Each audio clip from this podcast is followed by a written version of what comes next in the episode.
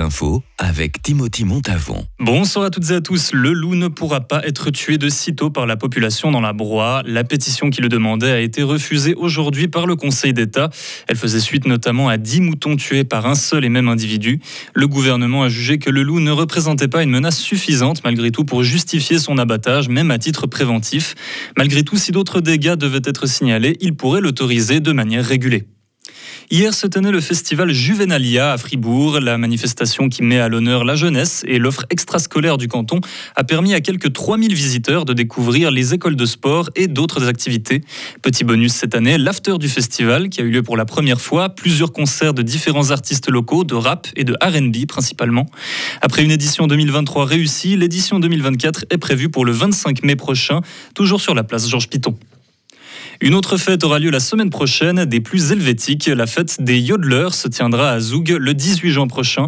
Tous les trois ans, les chanteurs, joueurs de corps des Alpes et lanceurs de drapeaux du monde entier se réunissent pour l'occasion. Après une édition 2020 annulée, la photo Covid, les organisateurs disent que près de 150 000 personnes sont attendues cette année.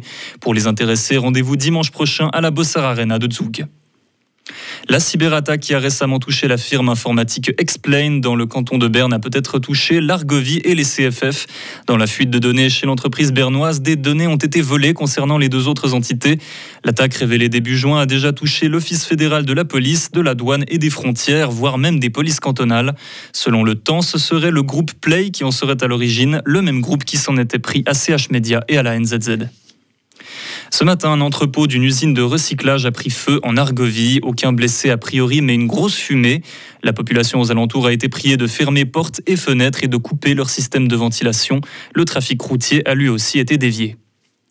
Sur les rives du Rhin, le corps d'un Suisse de 31 ans a été retrouvé vendredi dans la région du Bas des Wurtemberg, près de la frontière Suisse-Allemagne. L'enquête révèle qu'il serait mort suite à un choc violent à la tête. La police a lancé un appel à témoins. Des centaines de personnes se sont réunies aujourd'hui à Annecy pour soutenir les victimes de l'attaque au couteau de cette semaine. Les six blessés, dont quatre enfants en bas âge, sont désormais dans un état stable et leurs jours ne sont plus en danger. L'agresseur est détenu provisoirement par les forces de police. Il risque la peine de prison pour le restant de ses jours. L'ancienne première ministre écossaise Nicola Sturgeon vient d'être arrêtée. Elle fait l'objet d'une enquête sur le financement de son parti politique. Selon plusieurs médias, elle a été placée en garde à vue et plusieurs de ses propriétés ont été perquisitionnées. La femme est connue pour être la dirigeante du mouvement indépendantiste écossais. Retrouvez toute l'info sur frappe et frappe.ch.